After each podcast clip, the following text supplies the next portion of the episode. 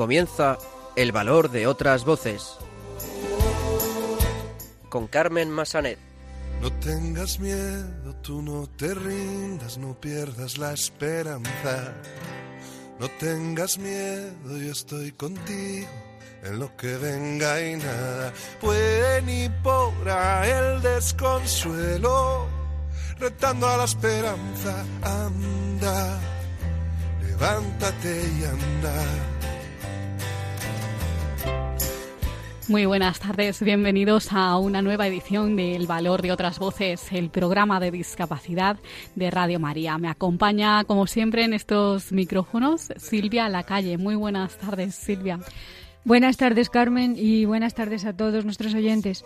Comenzaremos el programa de hoy conociendo el trabajo de las hermanas hospitalarias.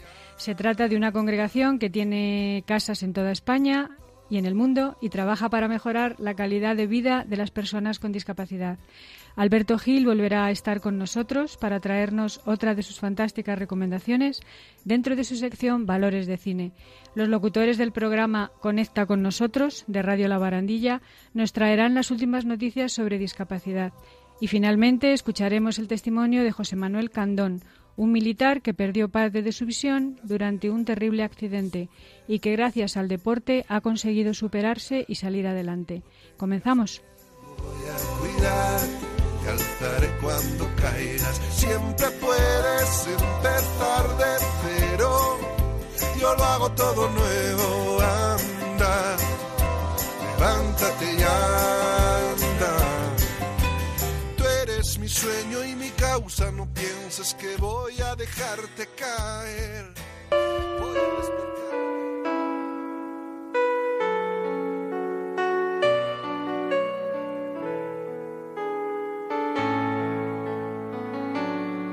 Luz en la oscuridad, personas que hacen un mundo mejor.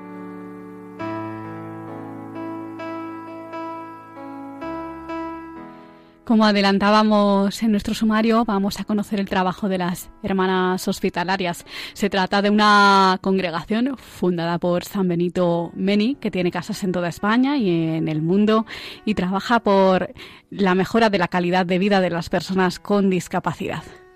Y para conocer más sobre el trabajo de esta congregación, tenemos con nosotros a Alejandro Florit, director de Identidad Hospitalaria, director de esta, de, de esta institución. Muy buenas tardes, Alejandro. Hola, ¿qué hay? Muy buenas tardes, Silvia y Carmen. Muy buenas tardes, Alejandro. En primer lugar, háblanos un poco de cómo se fundan las hermanas hospitalarias y un poco de la vida de sus fundadores. Pues esto para nosotros, claro, es un hecho fundamental porque es lo que nos da sentido hoy y en nuestro futuro. Nuestros fundadores son tres. Como muy bien ha señalado antes, es eh, Benito Meni. Benito Meni era un hermano de San Juan de Dios que vino a España a restaurar la orden de San Juan de Dios, porque en ese momento, estamos hablando de, finales del siglo XIX, pues estaba, digamos, descompuesta esa orden, pues por las desamortizaciones, etcétera, y eh, viene a restaurar la orden. ¿Qué es lo que ocurre? Que en ese proceso de restauración de los hermanos de San Juan de Dios se encuentra que las mujeres con trastornos mentales no las pueden atender por ser ellos hombres y se encuentran pues desatendidas en la calle. Bueno, pues imaginaos una persona con enfermedad mental, además mujer, en esa sociedad del siglo XIX. Eh, ¿Qué es lo que necesita? Pues dar una atención a estas personas, pues desde ese espíritu que tenía San Juan de Dios. Y en un tiempo determinado estuvo en Granada, porque San Juan de Dios empieza en Granada, y ahí hay dos mujeres, que es María Josefa Recio y María Angustias Jiménez. Estas son las dos mujeres que tienen como confesor a Benito Meni y siempre han tenido pues unas ganas grandes de servir a Dios. Eh, claro, ¿qué es lo el problema de una de ellas? Es que estaba casada y aunque querían tener una vida religiosa comprometida, pues claro, al estar casadas no podían dar un paso las dos juntas en este sentido. Bueno, eh, una enfermedad al final eh, termina con la, el fallecimiento de Antonio, el marido de María Josefa, y entonces se ponen a disposición del padre Meni para lo que necesite. Justo en ese momento es donde hay una oportunidad de generar una atención para estas mujeres con enfermedad mental y estas mujeres abandonan todo en Granada y se van a Cienpozuelos. Y ahí en Cienpozuelos, en mayo de 1881, pues empieza a atender a personas con enfermedad mental, a mujeres con enfermedad mental. Y estos son nuestros orígenes en Cienpozuelos. Claro, y a partir de ahí se empiezan a atender a personas con otras eh, discapacidades, pero más que nada, por lo que veo, os centráis más en la salud mental, ¿no? En este caso. Claro, es que en 1881 los elementos diagnósticos, la ciencia no está tan avanzada como la tenemos hoy y, por tanto, eh, el concepto de salud mental era un concepto totalmente distinto al que hoy podemos tener. Y dentro de la salud mental, pues se incluían muchos diagnósticos que hoy diríamos que son distintos, pero en aquel momento pues estábamos hablando de esquizofrenias, depresiones, eh, todo tipo de psicosis, incluso alcoholismos, eh, drogodependencias, discapacidad intelectual, daño cerebral, todo al final acababa, eh, bueno, pues en aquel momento, pues como mezclado, aunque nosotros, por ejemplo, desde los inicios sí que se intentaban hacer pabellones especializados en cada una de, estas cuestiones. No podemos hablar de diagnósticos porque en ese momento no había diagnósticos, pero sí desde los muy principios en nuestro ADN, el padre Meni y nuestras fundadoras hablaban de la personalización del trato. Cada persona es un mundo, no solamente es el diagnóstico y por tanto cada uno necesita un tipo de atención y los pabellones y todo se diseñaban con la centralidad del paciente. ¿Atendíais a mujeres solamente en un principio? Exactamente. Era, digamos, la doble vulnerabilidad. Personas con discapacidad y además mujeres era el, nuestro core. Sin embargo, claro, eh, la sociedad también eh, ha ido cambiando y cada vez hay más mezcla de sexos en todos los sentidos, en los colegios, etcétera, y por tanto, tanto los hermanos de San Juan de Dios como nosotros, las hermanas hospitalarias, pues ahora en nuestros centros hacemos una atención tanto para hombres como para mujeres. Por eso, y entonces empezasteis en Cien Pozuelos y después, ¿qué otros centros tenéis en España y qué centros, por ejemplo, el de Arroyo Molinos, tiene personas con discapacidad intelectual y a lo mejor también física, sensorial? Pues eh, empezamos en Cien Pozuelos en 1881, fijaos, 10 hermanas solamente con una primera paciente. Desde ahí, pues hoy, por ejemplo, en España, pues tenemos eh, 21 centros con casi 55 dispositivos comunitarios, atendemos a 228.000 personas con discapacidad eh, en un año. Bueno, mm, digamos que el volumen ha ido creciendo tremendamente porque las necesidades son muy grandes. Cienpozuelos, que fue nuestro origen, de hecho, por ejemplo, hoy es un centro pues con unas 800 plazas aproximadamente y claro, como originalmente ahí se atendía todo, de hecho, por ejemplo, este centro que tú acabas de comentar, Arroyo Molinos, es como un dispositivo que se ha llevado fuera de Cien Pozuelos para atender de una manera mucho más especializada a las personas con discapacidad intelectual en un entorno totalmente distinto. Y ahí hemos generado un centro con unas 200 plazas. Esto fue en 2014, claro, esto es una inversión potente, pero como hemos dicho, eh, ya Benito Meni y nuestras fundadoras lo que decían era que es todo para el paciente, todo para la persona atendida y por tanto todos nuestros recursos van para eso. Y bueno, pues si hay que hacer un centro especializado y, diferenciado del resto, pues esa es la apuesta que hemos hecho en Arroyo Molinos. Sí, y en estos, en, en estos centros de discapacidad intelectual, sensorial o física, ¿Tenéis programas de integración laboral? Sí, a ver, claro, el abanico es muy grande y lo que intentamos es, desde el principio de las distintas discapacidades o enfermedades mentales que aparecen hasta momentos ya de, como tú comentas, de integración laboral, pues poder acompañar a las personas. Nuestro proyecto no es tanto trabajar con el síntoma, que también, porque tenemos que trabajar los síntomas, mejorarlos, eh, las distintas enfermedades, etcétera, y para eso la ciencia es fundamental. Pero lo que queremos sobre todo es dar un sentido a la vida de las personas. Y ese sentido es lo que es fundamental, lo que al final nos hace felices, también a las personas que entre comillas nos consideramos normales. Mm, buscamos la felicidad y a veces incluso fracasamos, ¿no? Estas personas que nos llamamos normales. Pues en discapacidad ocurre lo mismo. A pesar de la discapacidad, uno tiene que tener un proyecto vital porque si no pierde sentido su vida y entonces no encuentra la felicidad. Esto es lo que fundamentalmente hacemos. Entonces, desde proyectos más de rehabilitación psicosocial para dar autonomía, mm, vivienda para bueno eh, es un tema de dignidad y de necesidad pues para que la persona se pueda desarrollar ese proyecto vital hasta estos programas de rehabilitación laboral. Y estos programas de rehabilitación laboral pues van desde un programa en donde por ejemplo se enseñan a las personas a empezar a relacionarse con jefes en entornos que son más terapéuticos con maestros de taller etcétera donde hay un rendimiento hay unas exigencias que luego eh, pueden pasar a un mercado laboral ordinario, se les enseña a hacer un currículum, entrevistas de trabajo y luego terminan integrándose. Por ejemplo, en nuestros centros de rehabilitación laboral, las personas que llegan ahí, hasta un 50% consiguen integrarse. Claro, es muy difícil muchas veces porque los empresarios, ante la discapacidad, primero se ponen muchas barreras, pero una vez que conocen realmente la potencialidad de las personas y, digamos, quitan esa barrera, ven que la persona con discapacidad realmente tiene una motivación extraordinaria en comparación con el resto de personas. Y su rendimiento es extraordinario. Entonces, lo que nosotros decimos es no por tener una discapacidad darle una oportunidad, sino porque es una persona darle una oportunidad, porque a lo mejor estás perdiendo un buen trabajador comparado con el otro, que el que estás haciendo una entrevista, que no tiene una discapacidad y a lo mejor es mejor el otro y estás perdiendo esa, esa posibilidad. Y luego tenemos también centros especiales de empleo, por ejemplo, en Acamán fue nuestro, Acamán es Tenerife, nuestro primer centro especial de empleo con personas con discapacidad intelectual, o en o aquí, por ejemplo, en Granada, bueno, en distintos sitios, en Palencia, en Burgos, tenemos también centros especiales de empleo. Y, en cuanto a financiación, eh, ¿contáis con apoyo de, de instituciones públicas, de instituciones de otros ingresos privados para realizar vuestros trabajos?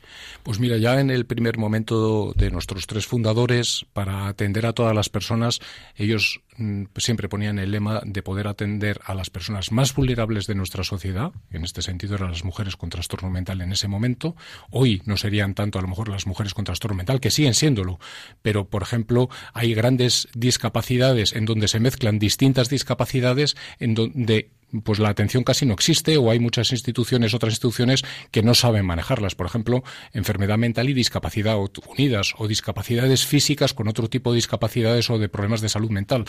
Pues muchas instituciones rechazan a estas personas. Bueno, pues nosotros ahora, estos son los más excluidos a los que nos, estamos orientando.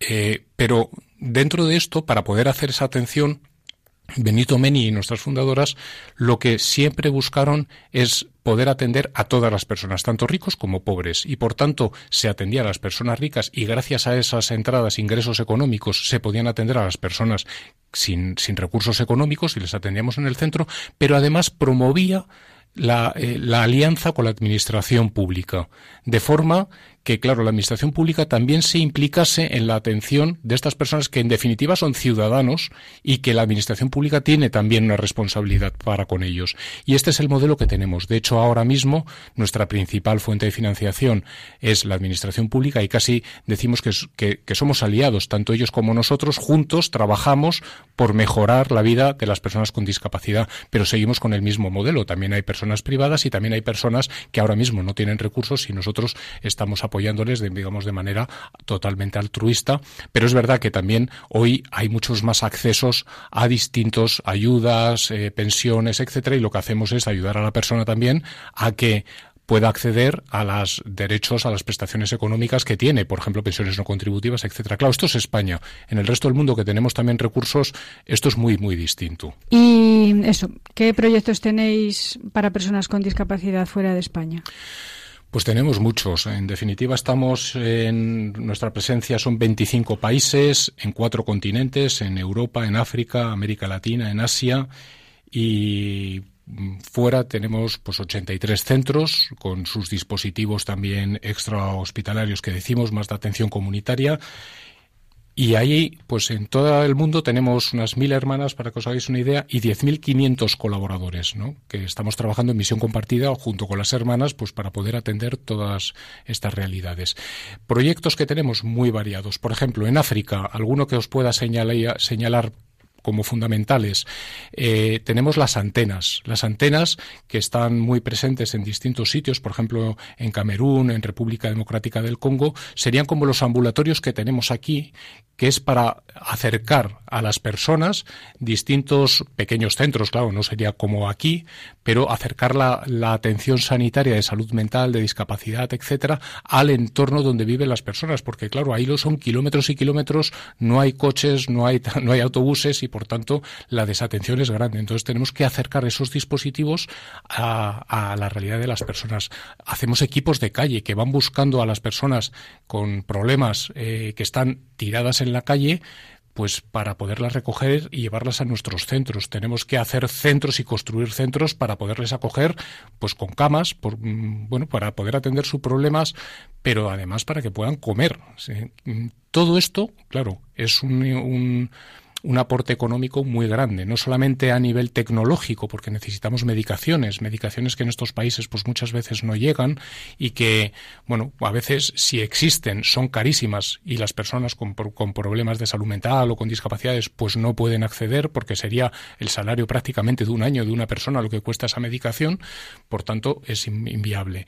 Bueno, pues todo esto, eh, la comida, el mantener el centro, mantener a los especialistas, claro, todo esto sí que son eh, proyectos, pues cada uno de ellos que lleva mucho dinero. En otros centros, por ejemplo, en, América Latina, pues necesitamos en un proyecto, pues un coche. Eh, de cosas tan concretas como esta a temas, pues mucho más genéricos como es, pues mantener un centro o construir un centro, por ejemplo, en Kinshasa, que estamos intentando construir este centro, pues para poder albergar a estas personas, pues con distintas discapacidades en un sitio en donde podamos darles por residencia, comida, etcétera.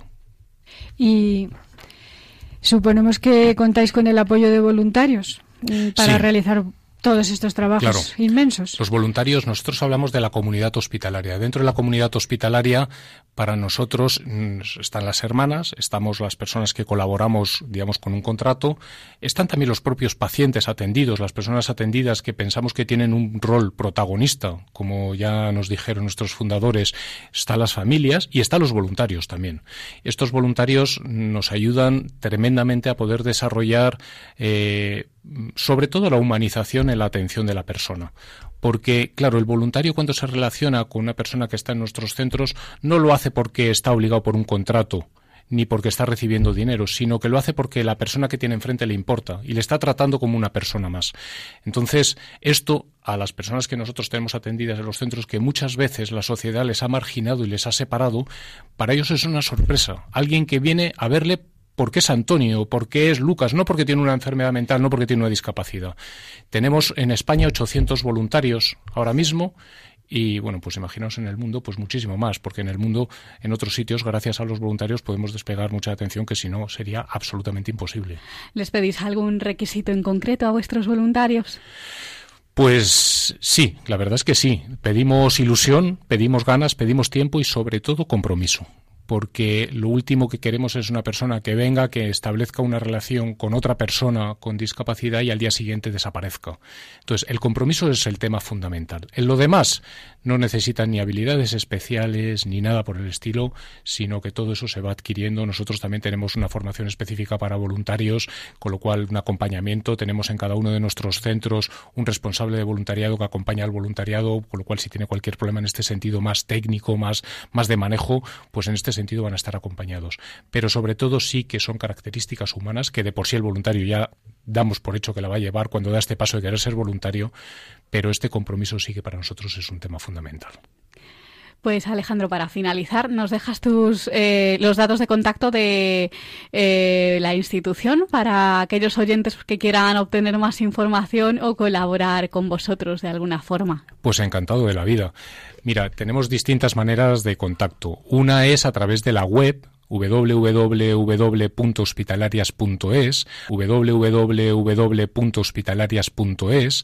Ahí veréis, si accedéis a esta web, pues los distintos centros que tenemos y a partir de ahí incluso las personas que estén interesadas, por ejemplo voluntarios, pues pueden ir directamente al centro a prestarse como voluntario, preguntar por el responsable de voluntariado, etcétera.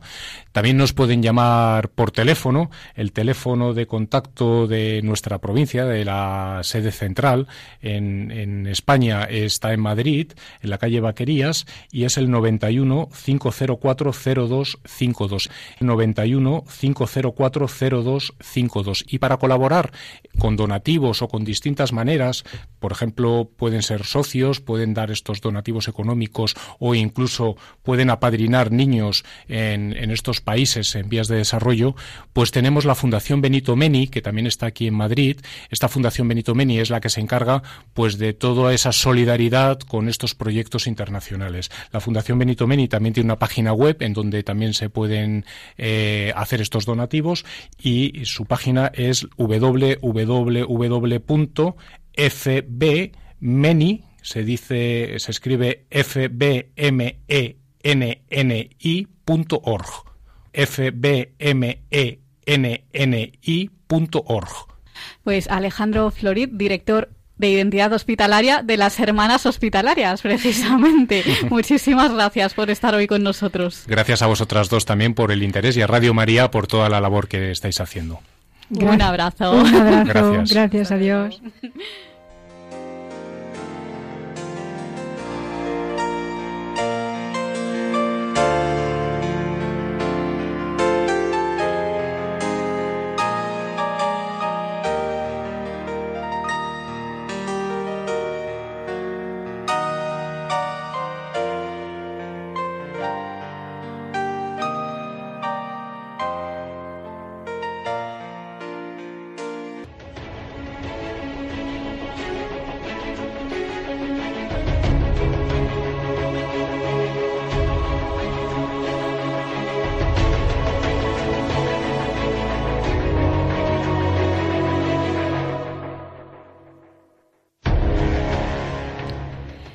Continuamos en el valor de otras voces y ahora vamos a saludar a Alberto Gil, colaborador ya habitual del programa que vuelve a estar con nosotros para traernos una de sus fantásticas recomendaciones dentro de su sección Valores de Cine.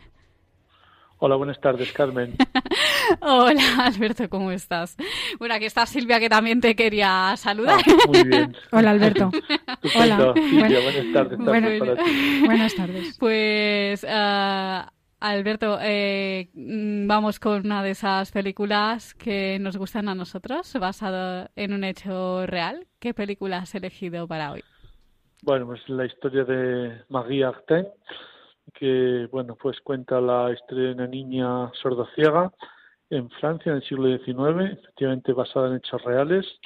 Y, bueno, pues el desarrollo de cómo esa niña que está, vamos a decir, asilvestrada, eh, pues puede ser educada y, y sale adelante gracias a la ayuda de, una monja que se empeña en eso, en sacarla adelante y saca- sacarla de, ese, de esa cárcel que, que para la niña es la sordoceguera. Pues vamos a escuchar eh, un fragmento de esta película para que ustedes mm, puedan percibir en qué consiste la audiodescripción.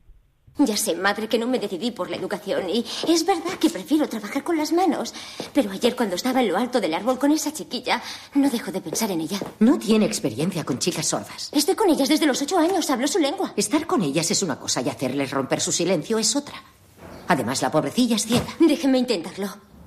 He tenido una revelación. ¿Una revelación? Bueno, una revelación, no, sino más bien una idea, una simple idea. Puede que me equivoque, pero ¿y si no? ¿Y si mi misión es que la pobrecilla, como usted la llama, aprenda a hablar y así entre en el mundo de los hombres y de Dios? No. Pero La he escuchado, me ha hecho una pregunta y le he dicho que no. Se aparta de su escritorio. gracias, madre. Va a salir del despacho, pero se detiene. Permítame que insista, madre. Esa joven no puede seguir encerrada en su prisión. Tiene que salir. Alguien debe enseñarle a hablar. ¿Y cómo le enseñaría? Pues con la lengua de signos. Pero si es ciega. Le haré los signos en la mano. Es sorda y ciega de nacimiento. Lógicamente su inteligencia estará atrofiada. Pero si su inteligencia está intacta, tiene que sufrir muchísimo estando aprisionada, aunque solo haya una pequeña posibilidad de que este sea... Ocuparse de una chica así es una tarea ingente, hermana.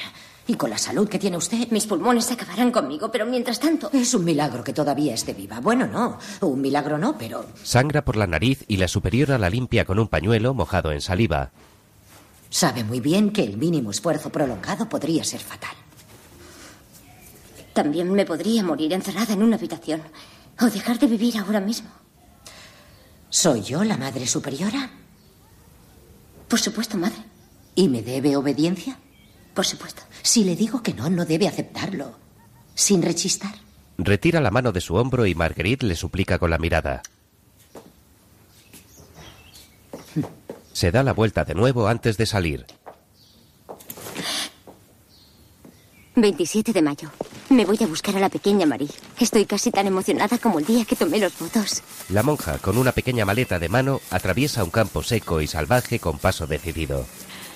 Pues Alberto, ahí nos encontramos con una serie de valores, sobre todo pues el empeño, el no eh, cesar en el intento pues, de conseguir pues lo que uno quiere, ¿no? Por parte de esta monja, ¿no? Que a pesar de las dificultades, pues ahí, ahí siguió hasta el final. Pues efectivamente, la tenacidad cuando uno está convencido de que puede conseguir algo que ayude a los demás, es creo que el valor fundamental. A veces, pues, eh, ya no por nosotros mismos, sino con, la, con, con el deseo de hacer el bien, eh, tropezamos y lo dejamos. Pero bueno, mm, esta monja Marguerite nos enseña que, que no tenemos que cejar en el empeño de hacer el bien, de ayudar a los demás. Y bueno, pues a los rechazos, a las dificultades, a los inconvenientes, bueno, no es una tarea fácil, la verdad, y, a veces en nuestro día a día se nos plantean situaciones no tan extremas como la que cuenta la película, pero sí similares. Y se habla pues eso del voluntariado y como a veces ese voluntariado pues no es tan estupendo como, como creemos o como queremos y, y lo dejamos y sin embargo pues es que tenemos que poner en el lugar de la otra persona de sus circunstancias en este caso Mapi pues esa jaula en la que está eh, encerrada, que para sacarla de ahí pues algo muy complicado, ¿no? Eh, pero bueno, hay otros casos, pues eso, que, que tenemos que ponernos en el lugar del otro y ver, tener paciencia, determinación y tenacidad, pues para conseguir al final el objetivo que es ayudar a esa otra persona. Pues Alberto Gil, muchísimas gracias por traernos esas fantásticas recomendaciones dentro de esta sección de valores de cine. Un placer, como siempre. Muy bien, pues muchas gracias. Hasta la próxima y encantado. Un abrazo. Un abrazo.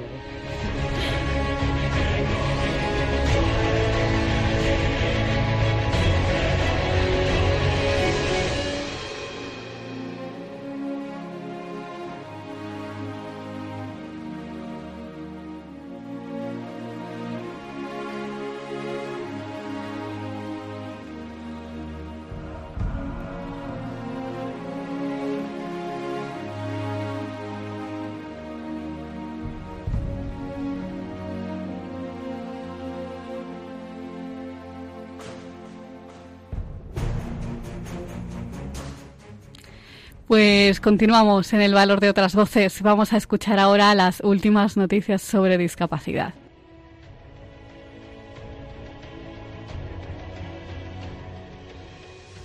Buenas tardes. Los locutores de Cuenta con nosotros de Radio La Barandilla os traemos esta semana a Radio María las noticias de discapacidad. Y hoy tendremos a Víctor y un servidor Francisco. Comenzamos. El poder de los sentidos para despertar a los enfermos de Alzheimer. En el Centro de Alzheimer de la Fundación Reina Sofía se realizan algunas terapias no farmacológicas con las que se pretende estimular a los pacientes para reducir su ansiedad, desarrollar su capacidad cognitiva y, emocional o fomentar la comunicación con el fin de retrasar el avance de la enfermedad. Este tipo de demencia no tiene cura, pero la fuerza de los colores, la música y las texturas pueden estimular a los pacientes a corto plazo. El centro está gestionado por la Comunidad de Madrid. Dispone de tratamientos individualizados y grupales según el grado de deterioro de cada paciente. Deciros que en el mes de junio, el grupo de teatro Arriba del Telón, al cual pertenecemos, del Hospital de Día, representamos la obra de teatro El Rey que no reía. Esperamos volver el año que viene con un nuevo estreno. Fundación 11 participa en un proyecto de lucha contra los incendios forestales.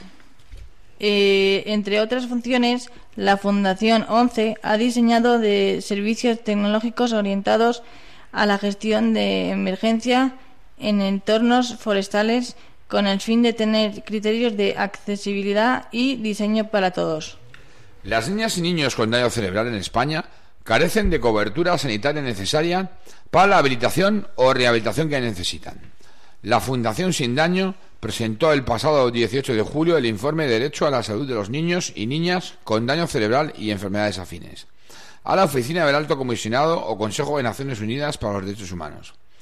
En el marco del examen periódico universal, al que se someterá el Estado de España a comienzos de 2020, el que se pone de manifiesto la falta de cobertura sanitaria de los niños y niñas con daño cerebral. Según datos de la Federación de Daño Cerebral en España, FEDACE, La incidencia del daño cerebral adquirido en población infantil es de 100.000, siendo la prevalencia aún mayor. Además, el número de personas con parálisis cerebral, daño cerebral congénito, en España es de 120.000, siendo la parálisis cerebral la causa más común de discapacidad entre niños y niñas. La Fundación Provitas colabora con Autismo España para mejorar la salud mental de las personas con autismo. Distintas investigaciones apuntan a que 7 de cada 10 personas con trastorno del espectro del autismo, TEA, presentan al menos un trastorno comórbido de salud mental a lo largo de su vida. Este alto porcentaje hace imprescindible aumentar tanto la investigación como el conocimiento aplicado sobre la salud mental en el ámbito del TEA, especialmente desde durante la infancia y la juventud, debido a la relevancia de la prevención y la detección precoz de los posibles trastornos comórbidos. Por ello, desde Autismo España se está desarrollando el proyecto Salud Mental y Trastorno del Espectro del Autismo. Eh, retos y herramientas de abordaje integral, gracias a la financiación de la Fundación Provitas en el marco de la convocatoria de 2019 de la Fundación. Nuevos enfoques para el abordaje de la salud mental y en menores y jóvenes. Este proyecto tiene un doble objetivo. Por un lado, incrementar el conocimiento existente acá acerca de la salud mental con los niños y jóvenes con TEA, trastorno del espectro del autismo. Y por otro, mejorar la capacitación de los profesionales. La Federación Mundial de Personas Sordas manifiesta que sin lengua de signos no hay verdadera inclusión. Con motivo de la celebración del 18 Congreso Mundial de Personas Sordas, la Federación Mundial de las Personas Sordas ha hecho pública una carta que enfatiza el valor del uso de la, lengua de signos tan como motor para la consecución de los derechos humanos, civiles y culturales y políticos de las personas sordas. En ella la entidad reafirma su compromiso para dar pasos que sean necesarios en la salvaguarda de la inclusión de estos ciudadanos y ciudadanas en la sociedad. Tal y como establece la Declaración Universal de los Derechos Humanos, la Convención de la ONU sobre los Derechos del Niño, la Convención de la ONU sobre los Derechos de las Personas con Discapacidad, la Convención de la ONU para la eliminación de todas las formas de discriminación contra la mujer y la Agenda 2030 para el Desarrollo Sostenible y sus objetivos de desarrollo sostenible y todos sus tratados internacionales sobre derechos humanos. El documento se ha dado a conocer durante el acto de clausura de este Congreso, celebrado en París del 23 al 27 de julio, y en el que se ha dado cita a más de 2.500 participantes de 136 nacionalidades. La ONCE, Confederación Estatal de Personas Sordas, miembro fundador de la WFD, participó en el Congreso con varias, con, varias conferencias impartidas por profesionales sordos y sordas de la entidad. Actores con discapacidad se integran en el escenario. La compañía Luna y Tramoya de visibilidad a unos actores especiales en la sala Plo Point en el barrio de Embajadores. Destacar que Almudena Santos es la directora de la compañía que se fundó en 2014. En el escenario sus manos no tiemblan y mantienen la cabeza alzada y firme. No hay ni rastro de su síndrome de Williams. Para Pili García, de 39 años, el teatro es su vida. Las familias monoparentales tendrán dos semanas más en caso de hijo con discapacidad. El Instituto Nacional de la Seguridad Social ha emitido un criterio porque reconoce el derecho a las familias monoparentales o con un solo progenitor o progenitora a disfrutar de dos semanas adicionales de permiso retribuido por nacimiento y o cuidado de hijo o menor con discapacidad, o en caso de parto, adopción o acogimiento múltiple.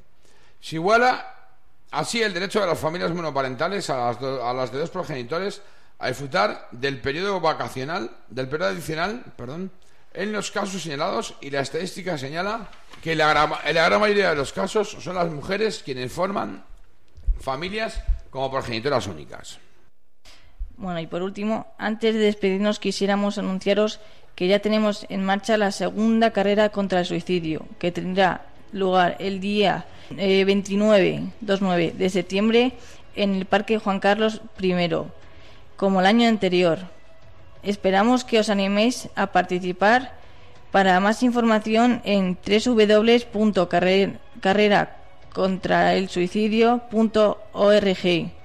Acordaros, el día 29 de septiembre en el Parque Juan Carlos I.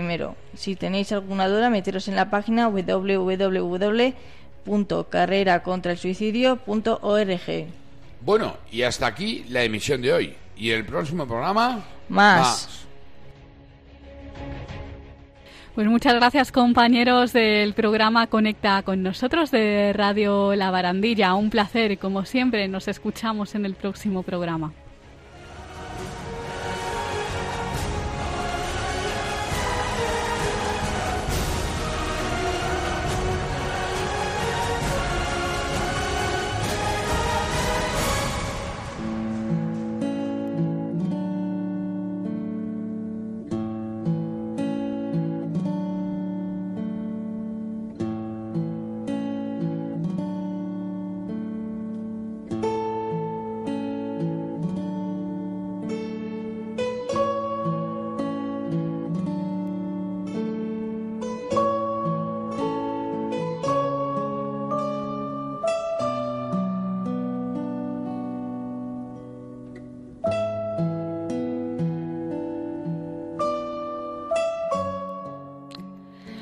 Continuamos en el valor de otras voces y ahora vamos a escuchar el testimonio de José Manuel Candón, un militar que perdió parte de su visión mm, por un terrible accidente y que gracias al deporte pues ha conseguido superarse y salir adelante. Y hoy está aquí para contarnos su experiencia personal. Muy buenas tardes, José Manuel.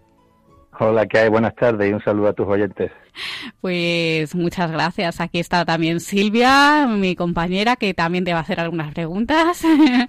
Hola, buenas tardes, José Manuel. Hola, buenas tardes. Pues José Manuel, eh, ¿cómo ocurre el accidente que te cambia la vida?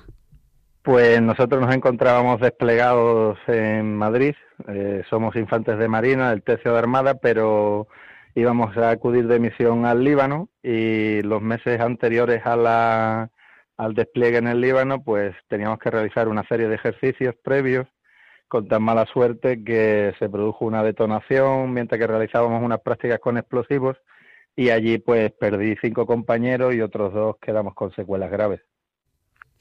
Claro, estuviste en coma, ¿verdad? un tiempo, tú concretamente. Estuve, yo fui el de los dos supervivientes el más afectado, estuve 35 días en coma y prácticamente seis meses ininterrumpidamente en el Gómez con las posteriores operaciones también que tuve que, soportar. Claro, ¿en qué momento mm, notas que algo no va bien? ¿En qué momento te das cuenta de que se ha producido un cambio en ti? Pues yo fui consciente desde el primer momento que tuve el accidente, porque sentí incluso, incluso cuando llegaba el Suma 112 con el helicóptero al rescate, ¿no?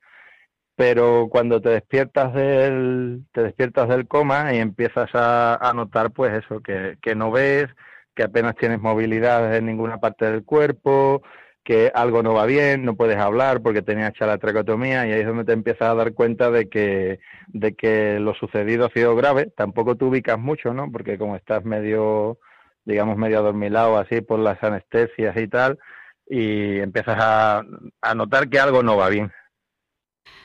¿Cómo lo asumen, mm, o sea, tu mujer, tus hijos, el resto de tu familia? Pues mi mujer y los niños, los niños no los pude, vamos, como estaba las lesiones eran bastante quemaduras y tal, ¿no? Pues no queríamos mandarle ninguna foto tampoco a los niños ni, ni que supieran lo que hubiera ocurrido, entonces los primeros seis meses pues no tuve apenas contacto con ellos, simplemente por teléfono. Mi mujer pues el, el mismo día que tuve el accidente eh, subió de Cádiz a Madrid y mis padres igual y, prácticamente no se separaron en ningún momento de la rehabilitación de mí. Y ahora ya después de ocho años pues prácticamente hacemos vida normal no al principio fue un poco de shock pero porque no te acostumbras a llevar protección ocular las quemaduras y no un poco la cara desfigurada las manos y tal y pero bueno a todo se acostumbra uno Sí, José Manuel. Eh, un cambio tremendo en tu vida personal, profesional y ahí es cuando decides dedicar tu vida al deporte o cómo sucede esto, que te empiezas a dedicar al deporte. Eh, nosotros como, como cualquier militar, ¿no? Pues tienes que mantener un estado físico durante todo durante todo el año. Eh, yo ya practicaba, aparte del adiestramiento físico que lleva en tu unidad, yo ya practicaba mountain bike. ¿Qué ocurre? Que después del accidente eh, me, me, marcho al retiro, ¿no? Por, por la discapacidad, porque ya no soy apto para servicio en las condiciones, me jubilan, digamos, y ahí hay una fase de entre un año, año y medio en el que no paro de pasar por el quirófano hasta que se estabilizan las secuelas y a través de un compañero pues me propuso seguir practicando algo de deporte y no quedarme en casa y di un pequeño pasito adelante. A través de compré un tándem de para seguir haciendo el deporte que me gustaba que era la bici de montaña. Compré un tándem y ahí digamos que que me lancé un poco no a la aventura a ver qué tal se me daba. Pero la, la verdad es que no tenía previsto ningún tipo de digamos, de práctica deportiva porque no, no me encontraba moralmente en condiciones para, para dar ese paso. Lo que pasa, claro, que a través de la familia y los compañeros, pues me obligaron, digamos, un poco a ello. Te obligaron, ¿no? A salir, venga, vamos a, a salir adelante, hay que seguir, ¿no? Sí, porque para mí fue un trauma, ahora lo veo desde otro punto de vista, ¿no? Pero para el principio fue un trauma, mi mujer, incluso estando en el hospital, mi mujer era la que me obligaba a salir al pasillo a dar vueltas, porque cuando yo empecé la rehabilitación, eh, después de la, del accidente, era incapaz de llevarme un botellín de agua a la boca, era, no tenía musculatura apenas después de salir de la UCI y tal, y claro, desde mm, verte en la flor de la vida con treinta y pocos años, eh, con un montón de misiones en la espalda, desactivador de explosivos, eh, digamos que te da todo un vuelco y que se te viene el mundo encima. Claro. Y entonces, eh, ¿qué disciplina, por qué disciplina te decides y qué disciplina practicas ahora? Pues yo empecé haciendo bicicleta de montaña. Eh, lo que pasa que tuve una serie, bueno, tuvimos una serie de, de no sé cómo decírtelo, de desavenencias con la Federación de Ciclismo que no nos permitía a los discapacitados visuales, la Federación de Ciclismo no nos permite participar ni competir en pruebas de ciclismo de montaña, o sea, no podemos acudir a campeonatos, simplemente a pruebas locales. Y un club de, de triatlón de la provincia de Cádiz, el Club Deportivo Cádiz Costa de la Luz, me ofreció la posibilidad de hacer triatlón, eh, probé el triatlón, me gustó y claro, como a mí me gustaba mucho la montaña, pues me decidí por hacer triatlón cross como siempre me había gustado superarme en los retos, pues dije, bueno, voy a buscar la prueba más dura que haya de triatlón cross y voy a probar. Y, ahí empezó todo, ¿no? Eh, realizamos las pruebas externas, que es triatlón cross extremo ahora mismo. ¿Y cuántos premios y medallas has conseguido? Buf, no, ahora, ah, ahora mismo. ¿Cuáles has conseguido así las importantes? Pues desde, desde, campeonatos locales, ¿no? Campeonatos de Andalucía, campeonatos de España. De hecho, este año somos campeones de España de triatlón cross y duatlón cross. Pero para mí los más importantes son, acabamos de conseguir el cuarto campeonato de Europa consecutivo de triatlón cross exterra y también el año pasado, en octubre, eh, hicimos la proeza de, de, convertirnos en el primer tándem que cruzaba la meta en un campeonato del mundo de triatlón cross exterra en Hawái. Sí, uh, José Manuel, para los que no conozcan, eh, cuéntanos un poco qué es el triatlón cross.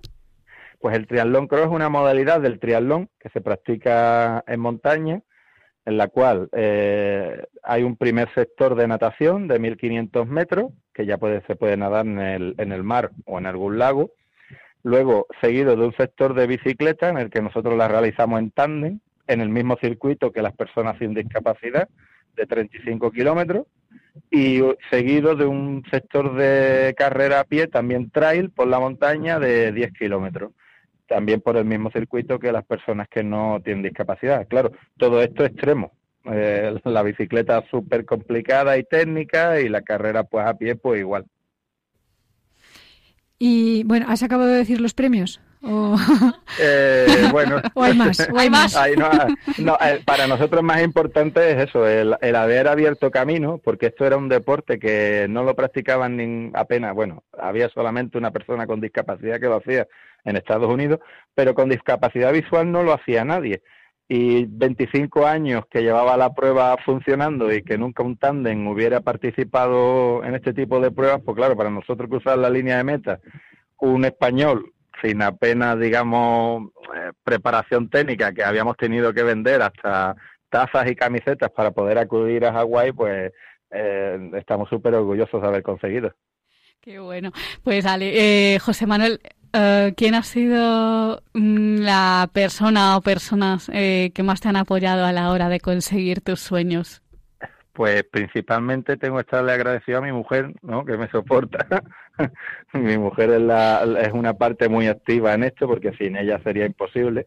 Porque claro, ella, aparte de los viajes, de los entrenamientos y tal, ¿no? Pues tienes que realizarme una serie de curas y el apoyo moral. Es, eh, digamos que es mi arma gemela. Y luego, obviamente, mis guías, ¿no?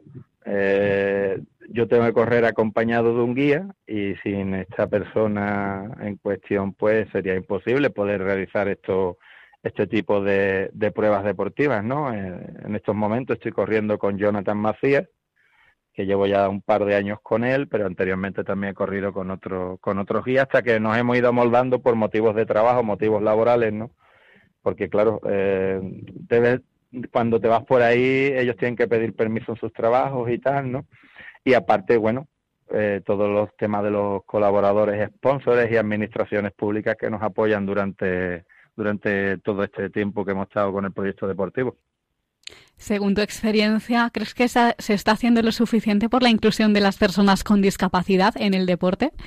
Nos, nos queda mucho que mejorar, nos queda bastante que mejorar, porque eh, el deporte inclusivo está presente en, todas las, en, en casi todas las modalidades deportivas, pero el apoyo con el que cuentan, digamos, los deportes que están fuera de los planes olímpicos, o sea, todos los deportes que no son olímpicos, están un poco, no voy a decir abandonados porque se está intentando impulsar, pero por ejemplo mi deporte al no ser olímpico, lo que es el tema de patrocinadores, sponsors y esto, pues cuesta un poco más conseguirlo.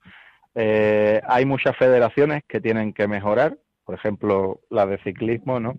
La de ciclismo no permite a los discapacitados visuales en tándem de montaña ir a un campeonato de España, con lo cual digamos que eh, nos excluyen directamente de ese campeonato, no nos dan la posibilidad, aunque tú puedas estar federado en ciclismo, no te permiten participar. Eh, eh, ahí ya no habría deporte inclusivo, más bien pues nos estarían discriminando. Totalmente, así es.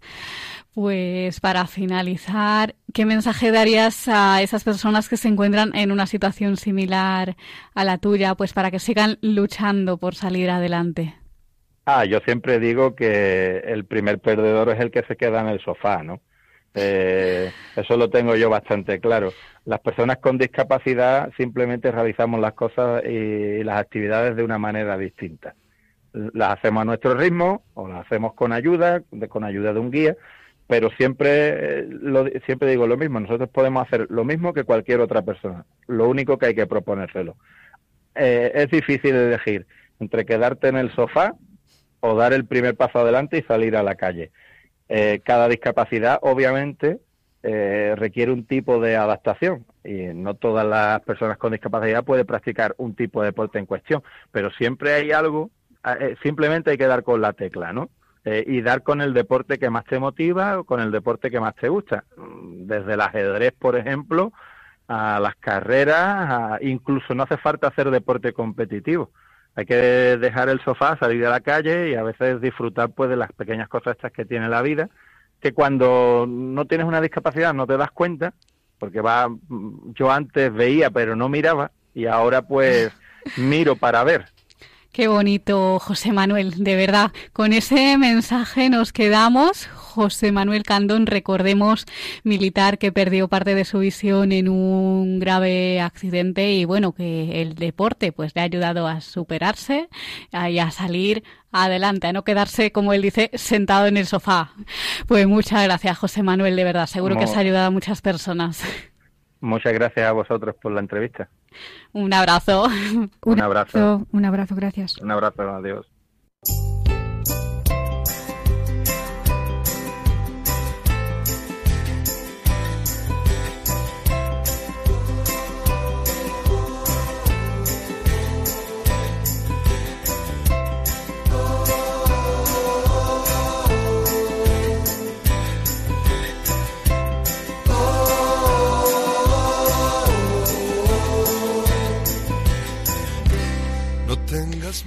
Pues hasta aquí esta edición emotiva de hoy de este programa del valor de otras voces. Les recordamos nuestras formas de contacto. Por un lado tenemos nuestro correo electrónico y la dirección es la siguiente, el valor de otras voces arroba radiomaria.es. Repito, el valor de otras voces arroba radiomaria.es y el teléfono de nuestro contestador, el número es 91 153 8570. Repito, 91 153 8570. Muchas gracias Silvia por estar con nosotros un programa más. Gracias a ti, a todos los que han hablado hoy y a todos nuestros oyentes y hasta el próximo día. Pues efectivamente, un abrazo a todos ustedes. Muchas gracias por estar al otro lado de la radio, del ordenador y nos escuchamos en 15 días.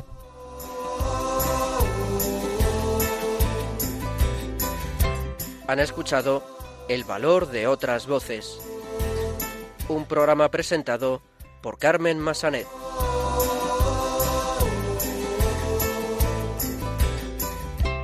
No tengas miedo, yo te sujeto, solo confía y salta. No tengas miedo, voy a cuidar, te alzaré cuando caigas. Siempre puedes empezar de cero, yo lo hago todo nuevo, anda, levántate ya mi sueño y mi causa, no pienses que voy a dejarte caer. Voy a despertarte y estaré a tu lado para que cada día sea nuevo.